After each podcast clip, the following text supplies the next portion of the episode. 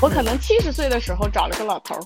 我身边有很多的朋友，他们是非常恐惧单身这个事情。就是我当时作为一个小姑娘，耍了一些小脾气，就随口一说，不行，咱们就结婚。生命诚可贵，爱情价更高。若为自由故，二者皆可抛。我就是那个若为自由故。就不管是男生女生，进入婚姻之前，或者说准备离婚之前，还是要熟悉一下法律。就是你要知道你手中的武器是什么。所以就是，如果你离婚是因为你对象出轨，完了他还没有收入，没有工作，离婚之后你还得养他。当时我就觉得是一个恋爱的延伸，但其实我觉得婚姻是远不止恋爱那么简单的。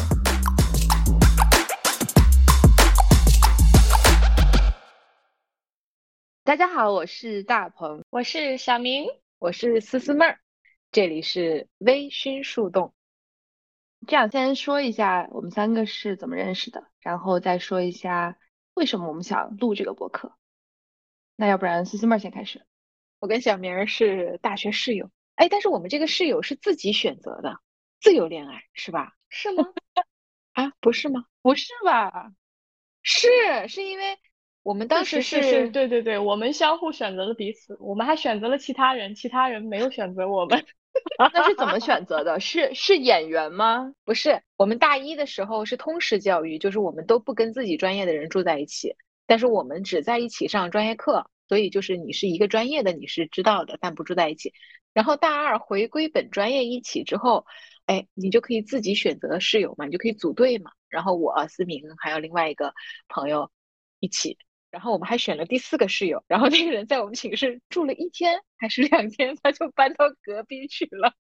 我们三个学渣选了一个学霸，人家不跟我们玩，就去另外的学霸寝室了。是不是你们排挤人家？可能是因为我们不学习吧。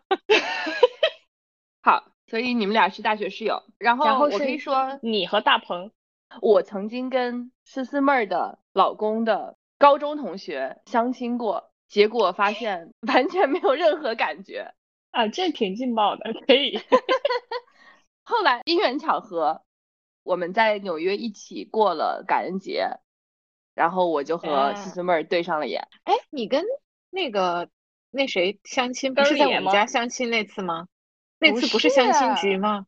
之前就相亲过了。是我那个时候刚割双眼皮儿，你知道吗？你知道刚割了双眼皮儿，我记得我那时候大学刚毕业。我不是刚回国，准备去西藏的时候割双眼皮儿。你刚割的时候，其实你那个褶特别大，就很不自然。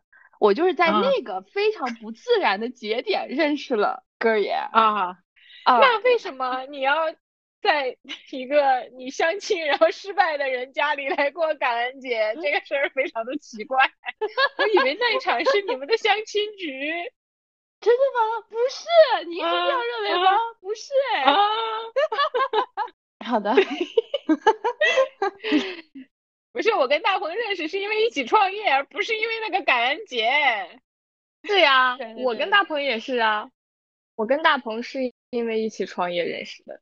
我永远记得二零一五年二月那个凌晨，我拖着疲惫的身躯到达北京三元桥凤凰城。一个我心目当中既美丽又优雅的学霸，在凌晨大概两点在那涂指甲，哈哈哈哈哈这就是你给我的第一印象。得了，简短来说就是我们三个一度一起创业，后来思思妹儿和小明又继续创业，呃，我就跟国内说了拜拜，回到了美国，所以我们现在是三个人在三个地方。过着不太一样的生活，对，我在杭州，我在北京，小明在杭州，我在旧金山，我们三个，我觉得也可以就说一下为什么想录这个播客，就是其实三个人，不管是在生活还是工作上，都在不同的人生的阶段，在经历不同的事儿，所以我们觉得大家一起聊聊情感，聊聊工作，聊聊。现在已年过三十，即将三十五，这几年在国内在各个地方的一些人生的感悟。然后我觉得我录播课主要是有一个这样的一个输出口。那你们呢？对我来说，应该是一个闺蜜夜话，主要是可以微醺，就是生活当中遇到的好的和坏的事情，都可以在这里面分享和化解，然后升华。嗯，我觉得，我觉得这个事儿，因为我平时工作非常的忙，然后我现在又是个妈妈，但凡不忙的时候，我就想跟孩子玩一会儿，但这样倒逼，就让我其实很少有一些除了工作、孩子。包括健身，其他就很少了，就没有别的事情的安排和时间了。我觉得大鹏提出这个播客的时候，我我觉得特别兴奋。我是觉得，哎，这个好像又是一个特别好玩的事儿，然后它又能够让我从工作、孩子、健身就这种日常工作中抽脱出来，又没有什么功利性，就觉得像我这么上进的人有这样的一份体验很难得。此处并不需要自捧，我这个是实事求是。那我们第一期我觉得想以感情生活为这个切入点，也是因为我觉得这个是现阶段我们比较不一样的，嗯，一点就是三个人在人生经历的非常不一样的一点。那我现在是离婚的状态，然后思思妹儿是已婚几年了？二四年是十年，就十年，十年婚姻，十年十年第十年，第十年，嗯。然后小明是是是未婚，是不婚还是未婚？我觉得人生太长了，它是一个不断变化的过程。我不可能在现在给我自己下定义说我是不婚，我可能七十岁的时候找了个老头儿。你七十岁的时候，你还可以找一个三十岁的小鲜肉啊！当然了，我如此的智慧，那个小鲜肉可能是我儿子的侄儿。你小四十岁，你有多久没有谈恋爱了？我应该是结束了上一个高中时代开启的感情生活，持续八年，于二零一四年终止。到目前为止，享受单身，在未来还不确定。啊，你已经单身十年了，那我觉得你这是对自己选择单身，对吧？就是别人追你，你一概都是 不理不睬。你这十年有遇到过让你心动的男孩吗？我应该是经常心动，但是持续不了几天。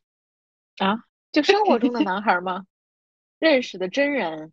对，因为几天他就破功了，就几天是一个量词。可能是一两一个月，或者呃差不多吧。这种，我我觉得我需要培养一种爱或者喜喜欢的能力。你觉得是更多的是爱别人，还是被就是接受别人给你的这种爱？我觉得我以前的认知可能有点肤浅。就比如说年轻的时候谈恋爱，你的想法会是我喜欢你一分，你喜欢我。至少一分或者两分，我觉得如果是保持这种的话，可能不叫爱，叫放贷。我觉得我后面认识的应该是我爱别人，但是我不应该是完全意义上求别人等等价或者更高的回报，这种才是，就是爱这个世界，爱身边的人，就这个能力我目前还有点欠缺。我觉得我没有准备好的话。就不要去糟践别人，所以言简意赅的说，就是你以前还没有还没有进化好的时候，你爱他一分，他必须要爱你大于等于一分，你才愿意投入到这段感情当中。大鹏刚刚的问题是啥呀？没有问题，随便聊。我我十年的单身是因为我享受单身，但是如果你考虑投入一段情感的话。你需要考虑的就是，我需要考虑的是，我会为这个付出什么？就我不能只想要我索取什么。我觉得这是我目前的认知。但是我前十年是怎么过来的？就是 happy 的过来的。嗯，我觉得这个其实很难得。我身边有很多的朋友，他们是非常恐惧单身这个事情。就他们恐惧的原因是什么呢？肯定原因有非常多，女生很多有对于年龄啊，还有生育这方面的压力。男生我觉得大部分恐惧单身。我身边其实有一个朋友，他每一段感情和感情之间基本上就几天，而且他会在一段感情中，如果他觉得这个女生跟他某一些情方面不合适，可能没有办法进入到婚姻中，他已经就开始骑驴找马。我觉得这个非常的恐怖，就是他他会想我以后想要的伴侣是什么样子的。如果我在现在的这个伴侣中找不到的话，他第一想法不是说我要继续跟这个人磨合，而是我要找一个比他更合适的一个人。而且我觉得我身边还蛮多挺恐惧单身这个事情的男生女生都有，所以我觉得小明这个状态非常的难得。我我一直有一个一个认知是说，首先我得自己活成一个圆儿，如果我能令到遇到另外一个圆儿，然后两个圆儿加在一起，才是更大的一个圆儿。就如果你自己缺一个角儿，然后你很恐惧单身，然后你再去找别人，那样的一个依附或者说寄托的状态，不会让这段感情比较好。我大概是这么想。单身十年还是挺少见的吧？那你父母会，你妈会给你压力吗？不呃不太会吧。其实父母对于我们的，我也不能说别人，就只能说我。他会觉得，他担心的点只有一个，就是等到他不在了，就是我老了的之后，谁来陪伴我？大概是这个意思。就是我觉得任何一一个父母对于子女的担忧，应该都是这个。我听到的身边的朋友，就比如说像催婚或者什么的，基本上是因为这个。嗯，但实际上现在社会。女性已经能把自己照顾得非常好，就有能力给自己提供自由生活的人，可能大家都是这样。嗯，所以其实父母的担忧属于嗯上一代的认知吧，就是我是这么认为。我觉得比我其实有很多朋友会会会问，就是怎么去跟父母沟通这个问题。你变成了意见领袖吗？在这个事儿上，差不多。就其实我的办法就是你要多跟父母沟通，就你要告诉他们，我想要过的是什么生活，然后我完全有能力给这个给自己提供这样的生活，并且负责。嗯，这当中可能也有一些问题，就是有一些父母是比较开放或者说灵活的，就是他他会接受。但有很多真的就比较固执的话，也没有办法。但是我觉得作为子女，就是他们真的就是为你好，无论如何都不可能顶撞。就有人跟我提出过类似的困扰，或者说就吵架之类的。我觉得不要这样。那我觉得可能是你妈妈属于比较开明的，就是她也不会一定逼你去去结婚或者相亲或者生孩子。我觉得可能没有办法，所有人的父母都是这样的，大部分人的父母父母可能都不是这样的。我觉得小明可能是这种，不会为了想结婚而去接受相亲的，就除非你完全百分之一百进入一段健康的恋爱关系，而且即使你进入到一段这样的感情，你可能都不会考虑结婚。对你来说，你觉得结婚是什么意义？我觉得这是一个问题，就是大家对于。呃，为什么需要婚姻，或者为什么进入婚姻，选择进入婚姻，每个人的想法可能不太一样。比如说我们三个可能就会不一样。就在我看来，在父母看来，婚姻可能是保障，是陪伴，是安全感。我觉得大部分父母期望子女结婚的原因应该是这个，但是在我看来，婚姻更大程度上是一种责任。非常的让我有压力。当我有能力去选择，就是爱一个人，在这个前提之下，我才会愿意去承担婚姻的责任。然后我会做好准备去应对未来的任何风风雨雨和世界世间上的困难。就如果我做好了这个准备，对我来说后往后的生活可能就是呃。就是不管是苦辣酸甜，都是我该我可以体验的，但我目前为止没有做好这个准备。就我对婚姻的认知是一种责任，我不想进入这种责任，因为我想选择自由。我们请，但是我觉得啊，让我想起了那首诗，哪一首？生命诚可贵，爱情价更高。若为自由故，二者皆可抛。我就是那个若为自由故。思思妹儿来，作为一个已婚十年的、即将中年的女人，在我结婚，我觉得在我结婚的时候，那个时候我才二十四五岁，我就从来不会考虑今天要讨论的这些问题，什么婚姻是意味着什么，婚姻是什么。就没有没有考虑这种问题，就很很很简单、很冲动的就结婚了。就我觉得你这个状态应该跟我们父母当年进入婚姻的时候都差不多，只要他们是自由恋爱，可能就是到时候了就结婚就行了，好像就是下一个下一步就是这样。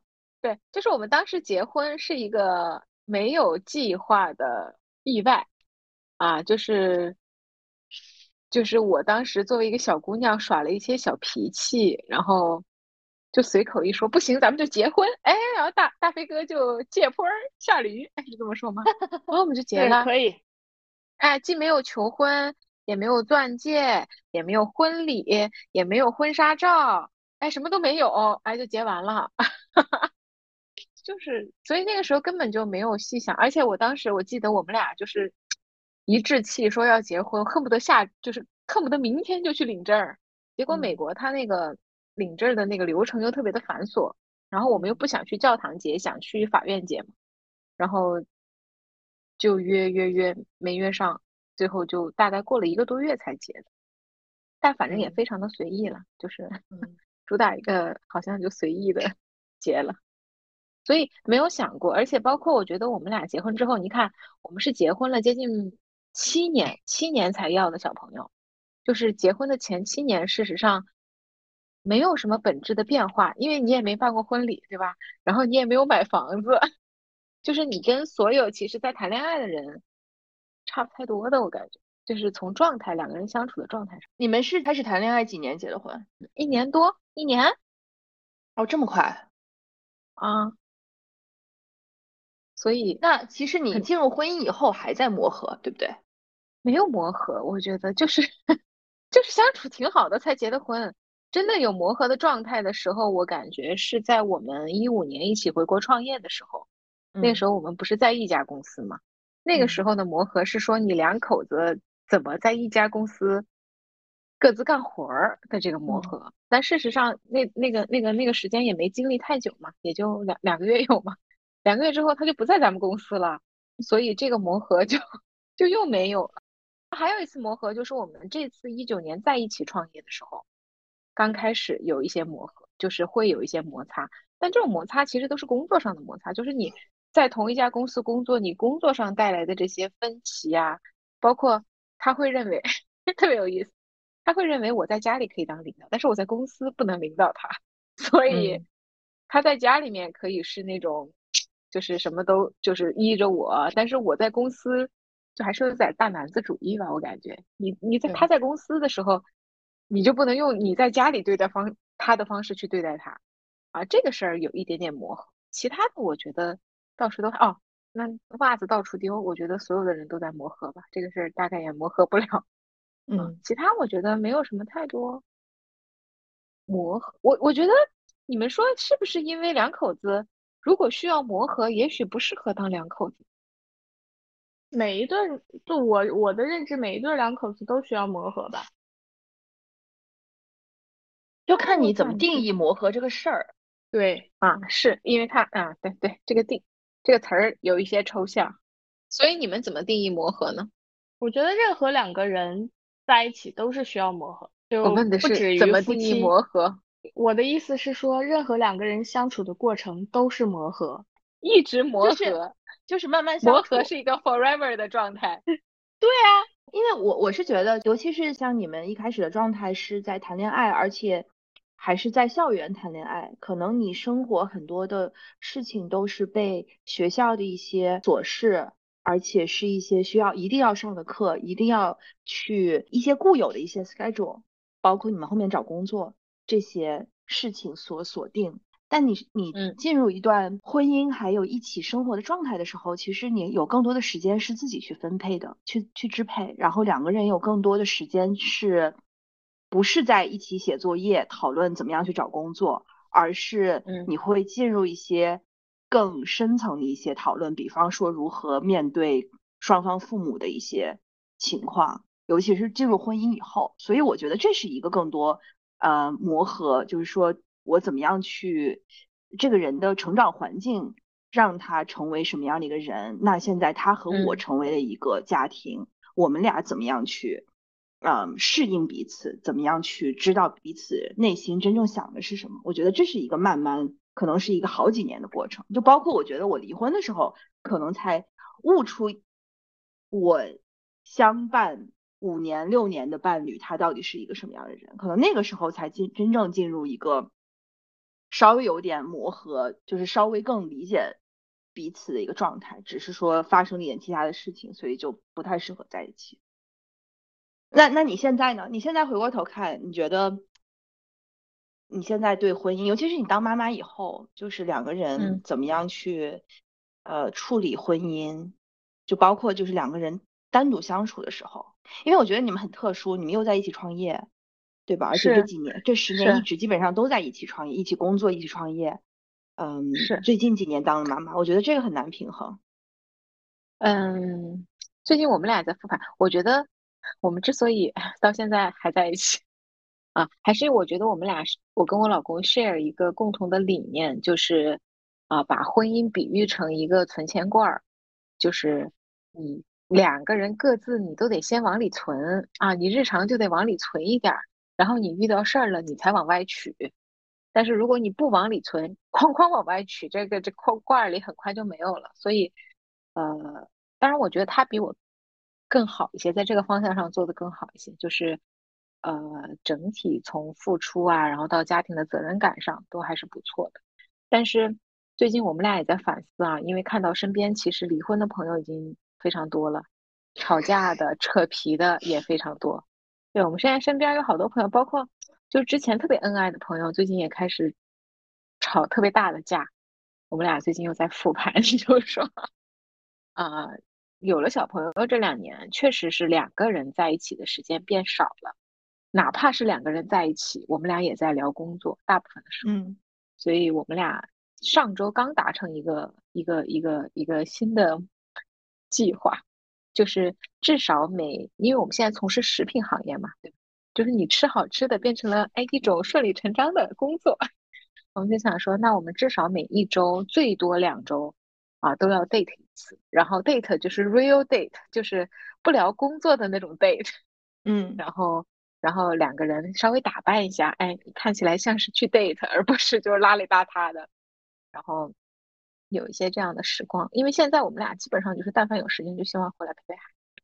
啊，这个事儿，嗯，我觉得就是就是我自己复盘的话，过程中肯定还是有摩擦呀，然后啊，偶尔也会吵架，但是整体来说，我觉得我们俩都是一个呃学习型的伴侣，就是在这个成为伴侣的这个过程中，两个人也不停的在学习，我们也会开会迭代。你最近我们不是我们俩年底都会打分，相互就是自评和互评，在。是一个好 CEO，什么好合伙人，或者是一个好妈妈、好爸爸，或者是好伴侣上彼此打多少分？就是定期我们会有这样的 复盘机制，然后会有一些调整。你们是从什么时候开始开始比较系统性的去做这种复盘？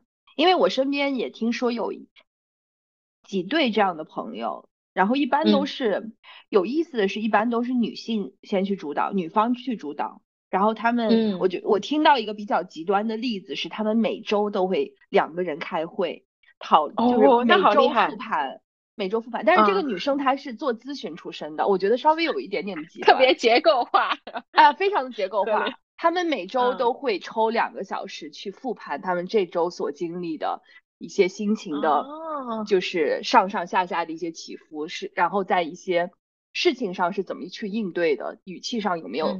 不太好的地方，每周复盘我觉得有点极端。但是你们什么时候开始去做这个的？然后我觉得我还在北京住的时候，我就记得你们当时候每周都会有，或者每两周都会有 family day。但是你们现在的所谓的家庭已经成为三个人或者更大的 family day 已经有儿子了，对对对对对。所以我觉得你们重新开始回归这个夫妻之间的纯的 date night，这个特别好。我们这种就是年度性的复盘，应该做了三到四年，差不多就是疫情这几年。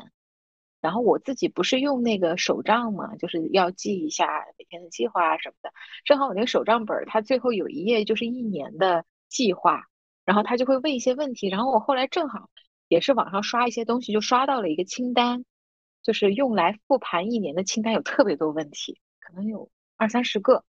然后可能好几年前，反正我刷发现那个清单之后，我就要求。我们俩必须要有一天下午坐在那儿，各自先写，写完了之后 再互相互分享，然后打分什么的，是从那个时候开始。然后我们我们之前有一个固定的交流的时间是在遛狗的时候，嗯，就是一起遛狗，包括我们我们我们经常就是有时候两个人聊天。哦，我还买过一个东西特别好，它是我还跟思明一起玩过呢，它就是那种 问一些。直击灵魂的问题，他那个问题就是本来是一个跟孩子一起玩的一个题卡游戏，就是你孩子跟你一起吃晚饭，你应该聊什么问题，既能够了解他，然后与此同时你家庭氛围也特别好，跟他拉近距离，因为很多家长觉得不知道怎么跟孩子聊天嘛。但那个我买的那个我买早了，我孩子才一岁的时候我就买了，但人家是针对十岁的孩子，所以我就没有用给孩子，我就用在了就是你们俩朋友来家里聚会呀。对朋友来家里聚会，我也会用，然后我们俩彼此也会用。就是你提出一些正，就像我们现在一起聊天一样，就是我们是有一个主题的，而且我会去关心，哎，你最近怎么样？但是我光问你你最近怎么样，你可能会 有点不知道从哪里着手。他那个卡里面就有很多具体的问题，嗯，比如说，如果这个家里能改变一件事儿，就会让你最开，就是最开心，就就这个家里改变哪一件事儿会让你最开心？啊，我们就会问这种问题，然后他可能讲的就是，呃，在卧室放一个电视机，这种事儿其实就哎没有什么难度啊，放一个电视机不就完了吗？对吧？但是如果说没有我问出这个问题，他永远也不会主动告诉我，也不会想起来，他也觉得他也觉得其实无所谓，但是事实上你真的放上之后，他就会觉得特别开心。我是举个例子啊，咱们卧室还是没有电视机。对，我觉得因为你进入一段。比较稳定的感情关系和家庭那种状况状态以后，就人都会有惰性，对吧？而且我们我们工作都有又都都很忙，其实对需要很主动的去提升家庭的一些幸福感。所以你对你对离婚有什么可以跟我们分享的？我觉得我离婚了以后才意识到婚姻对我来说。婚姻现在对我来说是一种保护，所以我现在其实更相信婚姻本身这种法律上的责任也好，还是这种机制也好。所以我觉得下一段恋情我到一定的状态，肯定还是会考虑结婚。嗯，因为我在着手离婚的时候，才发现，嗯，有非常多，不管是在财产分割，还是在离婚。嗯，对男女，其实这这是双方的，我觉得都是一个保护的一个机制，尤其可能对女性更友好。其实不是对女性，而是对对收入没有那么高的那个人有更多的保护。我为什么理解这个？从法律的角度更理解婚姻，是因为我发现我离婚的时候，嗯，如果对方不是一个特别好的人，那我后面是我我是在法律上需要支付他赡养费的。因为他当时候在离婚的时候是没有工作的，然后一开始在这个是完全我我一开始是完全没有办法去理解这个事情，因为我们俩是对方出轨，所以才离婚，所以按理说，然后你还要支付赡养费，对对，就其实你法律层面和情感层面是完全分开的，所以就是如果你离离婚是因为你对象出轨，完了他还没有收入，没有工作。离婚之后，你还得养他，是这样的。因为我在美国离婚，婚姻是属于州法律，它没有一个国家层面的法律，所以每个州和每个州它的法律都是不一样的。有些州是不管你婚姻结束是不是一方有责任，这个都是在在法律的角度都是无视的，就无所谓。主要看的是你当时候离婚时候的经济状况。他会根据你离婚时候双方的经济状况来判你最后是否一方对另一方有经济层面的一些责任。当然，另一方你可以自动选择放弃，我就不要你给我的钱，我你你不需要赡养我。但是如果这个离婚非常的焦灼的话，你可能要一直在打官司，除非最后法官判你你需要给他赡养费费什么的。但是有些州呢，它是你离婚的时候是有没有过错方，那过错方可能会被被判一些东西。我在的那个州是，呃，没有所谓的过错方，或者就没有没有这方面的法律的保护。所以如果当时候纯看我们俩的经济状况的时候，我是需要付他赡养费的。所以我觉得婚姻这个事情，其实在法律层面有非常多的，包括每个国家都有不同的。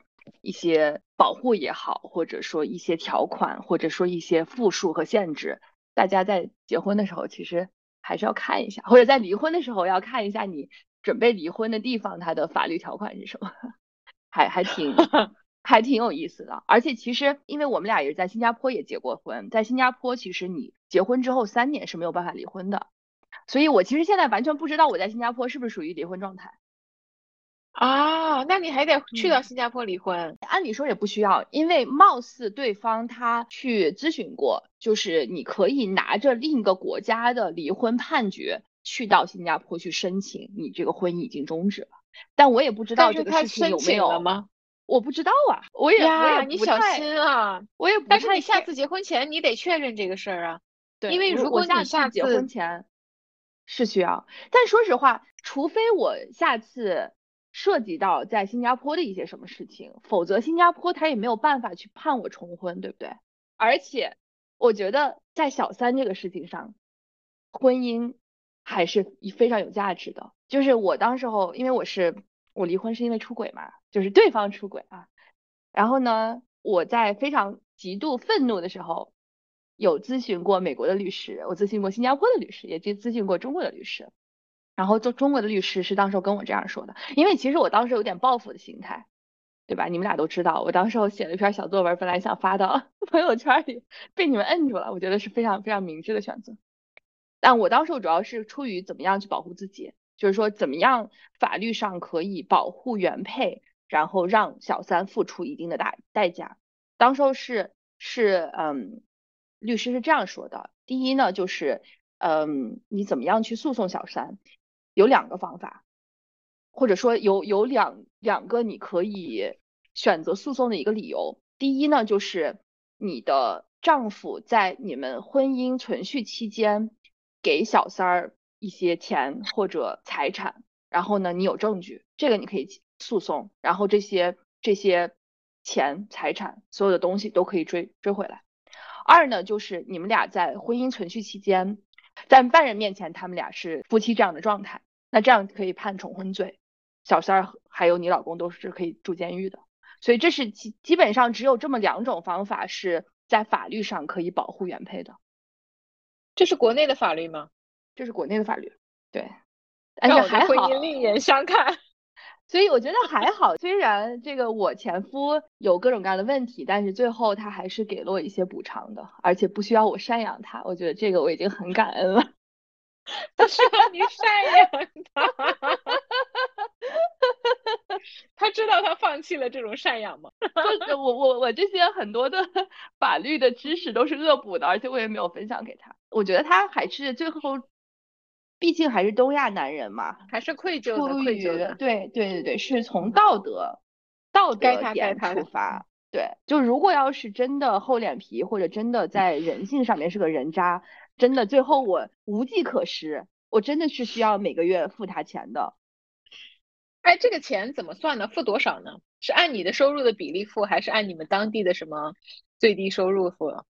啊，这我就不知道了，因为我们就当时候就他直接就放弃了，就是我们就没有没有让他知道他放弃了吗？他可能不知道放弃的这个，但是我们完全就没有进入法律就是诉讼这个阶段，就我们放弃的是诉讼这个事情啊，所以我觉得我还是相信婚姻的，我相信婚姻这个这个 institution 法律武器，对对对对对。你说法律要么是帮助弱者，要么是帮助收入更低的人。我觉得应该不对，应该帮助的是那个好人吧，绝大部分是。怎么样去说是否是一个好人？因为我觉得出轨是一个比较极端的例子。虽然我们生活中碰到的很多离婚都是因为一方对另一方不忠，但也有很多就是因为夫妻的关系破裂了呀。那你这个时候就没有办法去去有一个好人或者坏人的一个定义。你说的对，而且我们现在是没有孩子嘛，我们就是我们结离婚的时候是没有孩子。我觉得当你有孩子，涉及，嗯，孩子判给谁，然后呢，你那个时候的赡养就不光是赡养一个人了，你要赡养的是孩子。这个时候我觉得法律是非常重要的。据我了解，国内的法律还是保护弱者和好人，呃，好人是打引号，就是他肯定相对来说是惩罚。过错方的，因为我们大部分听说的净身出户什么的，其实都是过错方自愿的，而不是因为法律判决。啊，电视里面演的都是，如果对方出轨的话，他就是要有经济赔偿的呀。分割财产的时候，有相当一部分的考量是基于这个的，因为其实是在法律上是没有净身出户。这个判决的，他是没有没有条件是一定要让你净身出户的，就净身出户一般是男方自愿净身出户，因为他可能自己出了轨，有了小三儿等等等，或者说他经济他他出了轨有了小三儿，也没有规定判定他一定要净身出户，但是他出了轨有了小三儿，是不是说女方就是妻子的那个角色所获得的财产分割应该要更多？我觉我认知的国内的法律是这样，怎么办？获得更多就行了，你非要让人净身出户，背叛了净身出户，这不是理所应当吗？这是底线呢。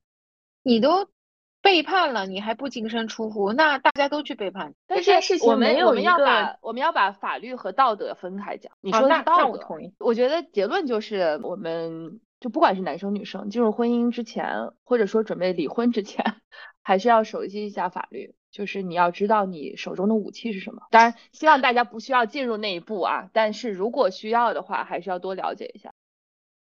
你现在想起来结婚的那个事儿，你觉得你过去了吗？我觉得我过去了。哎，哎，我最近已经开始恋爱，但不是恋爱，就是享受人生。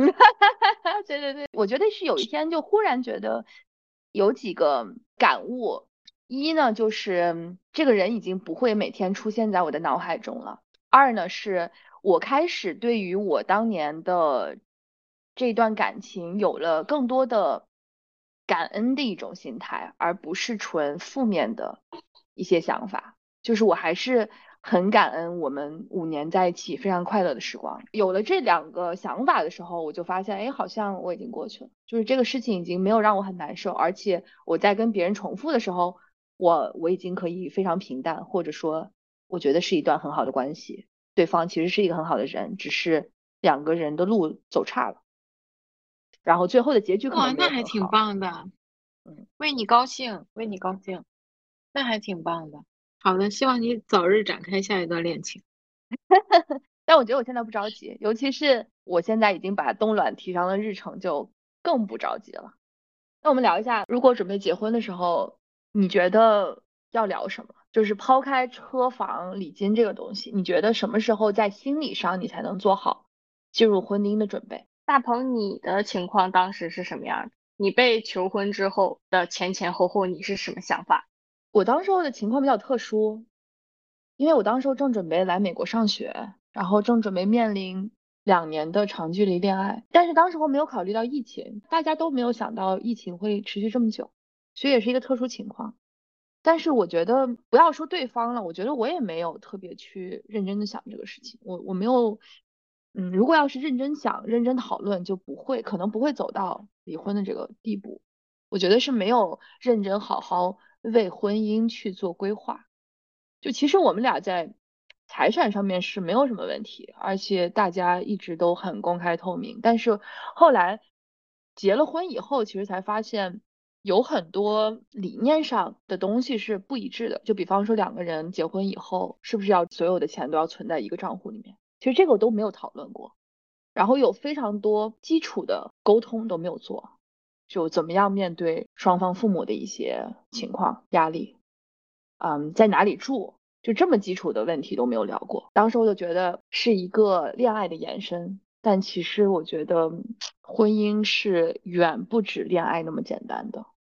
就如果像思思妹这样很顺理成章，大家都是从一个地方搬到一个地方，一起回国，一起创业，我觉得很难得。但是我们当时的情况比较复杂，其实两个人跨国，在不同的国家有自己各自的事业、各自的圈子，你其实是两个人都要做一些牺牲才可以进入一段真正的家庭的。但是两个人没有去讨论，可能我想的更多，我觉得那作为一个女性，我可以去迁就他，我可以。去搬到他想发展事业的国家或者或者城市，但是呢，我没有去延展的想，那这个是否对我来说是公平的？我是否真正的希希望自己去做这样的牺牲？那对方因为我做这样的牺牲，会不会有一些回应？那如果没有这样的回应，我们俩去怎么样去处理这个事情？完全都没有想，所以我觉得现在回过头来，我也没有做好真正进入婚姻的准备。他就更没有。所以，如果是对于现在就是即将进入婚姻的人，就是你作为过来人，会给他们什么样的建议？就是必须准备哪些达成共识的意见，或者说双方做好哪些心理准备？其实我也不是什么过来人，我是一个失败的过来人。但我觉得，如果我再次考虑婚姻的话，我自己会避免抱着“船到桥头自然直”这样一种心态。还是一定要对这个人有充分的了解，而且也不要怕打破砂锅问到底，因为你现在觉得以后会水到渠成的事情，之后真的不一定会，而且还可能毁掉你们原有的一段非常好的关系。我现在，嗯，可能觉得需要聊的话题有几点，首先呢，还是要讨论。双方对于婚姻的认知，其实我是在离婚的时候才发现，我前夫觉得婚姻是一种束缚。当然，我承认了，某种程度上，婚姻确实是枷锁。但我们也讨论过了嘛，婚姻是有它存在的价值和意义的。对于我来说，我觉得婚姻不光是一种承诺，还有法律上的一个定义，它更更多的是一种责任。但是我前任是没有深层次想过这个问题的。他最后才发现自己其实没有进入婚姻的准备，而且这个想法在我周边三十岁出头的男生中，我觉得不少见。而且作为女性，我们都很容易被所谓的情绪价值所说服，还有蒙蔽。但是其实责任是需要付出行动的。那来我拿我来说，我前夫一直都很支持我重新上学。开始新的事业，但是呢，所有的支持都只停留在了表面的这两个字，他没有真正的付出行动。所以我觉得思思妹儿还有她老公对于婚姻的这个共识，就是所谓的这个存存钱罐是非常合理的，两边都是得先有付出才能有获取。其次，我觉得聊的是一些面临现实的一些问题吧，这个到我们这个年龄尤其重要了。我现在不光需要考虑的是生育问题，马上还要面临的是父母的养老问题。那随着这些问题，就一定会涉及到财产，如何管理两人共同的财产，如何投资理财，这些都一定是要在婚姻之前达成共识的。如果像我当年一样，觉得两个人价值观如此契合，这些问题一定会迎刃而解，我只能说，真的太天真了。嗯，我现在经历过一次婚姻，我会更理性的看待一些现实的问题，包括婚前财产，我会嗯去考虑怎么样去保护我自己的权益，怎么样去保护我们的婚姻，怎么样去以后嗯对于孩子赡养问题，如果再次面临离婚的话，我觉得这些是可以提前讨论的，而且是可以去考虑是否签署一个婚前协议的。那我今年三十四岁嘛，那我前夫比我小三岁，其实我觉得还是有可能，我下一段婚姻还是，呃，还会是姐弟恋。但是我很确定的是，对方一定要接受我比他更成功的这个可能性。我不是说这个一定会发生，但是我觉得，真正对自己的能力还有对一段感情有安全感的男生是不会介意的，他们也不会介意在某一个时间段去当一个全职爸爸，去嗯所谓的成就我吧。这个可能是暂时的，可能是几年，但是我觉得，呃，真正一个有自驱力、自己可以提供安全感的非普信男，是我理想中。下一段感情，下一个伴侣需要所具备的，但是这个很难很难啊！我也知道。当然，每个人有自己的喜好，我觉得喜好也不分高低贵贱或者怎么样。我个人是不太能接受全职爸爸是我的老公的，就是我当然也希望拥有自己的事业，但是我又觉得好像全家只有我一个人在打拼，我自己有点不太行。你可以吗？我觉得这个不是我想问的问题的关键。我其实想问的是，如果在一段感情中，女方比男方暂时事业更成功的时候，男方会不会因此有逆反的心理？会不会因此去对他自己个人产生怀疑和不自信，去找其他的出口？不管是情感上的还是其他的方面的一些出口，我也还是希望两个人都是工作的状态，而且我其实也不介意当一段时间的全职妈妈。我觉得我希望知道对方他对自己是一个什么样的评价，因为我觉得他真正如果对自己事业和野心，包括之后的对家庭的规划有很强的信念和热情，以及对未来的一个计划的话。那他会有非常多对自己的安全感，然后呢，在情感上面也会给予这份感情和婚姻更多的安全感，就不需要外界的一些因素给他带来这这些的安全感。我觉得我希望去讨论的是这个事情，而不是说你要不要，我一定会比你成功，你要不要当全职爸爸？理解。所以你们当年结婚的时候，其实也没有考虑什么车房啊什么的。没有，我好像从来没有考虑过这个问题。但是 somehow，。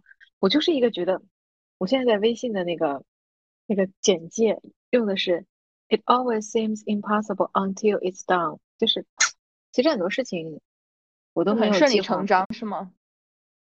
不，但是我过程中也很累，很努力吧。就是我觉得其实你好好努力，事实上这个社会的规则也好，还是那个也好，还是会回报你相应的东西。虽然说 你也不知道他啥时候能回报你吧，但是 somehow someday。你就会获得一些，可能你最初不知道怎么才能获得。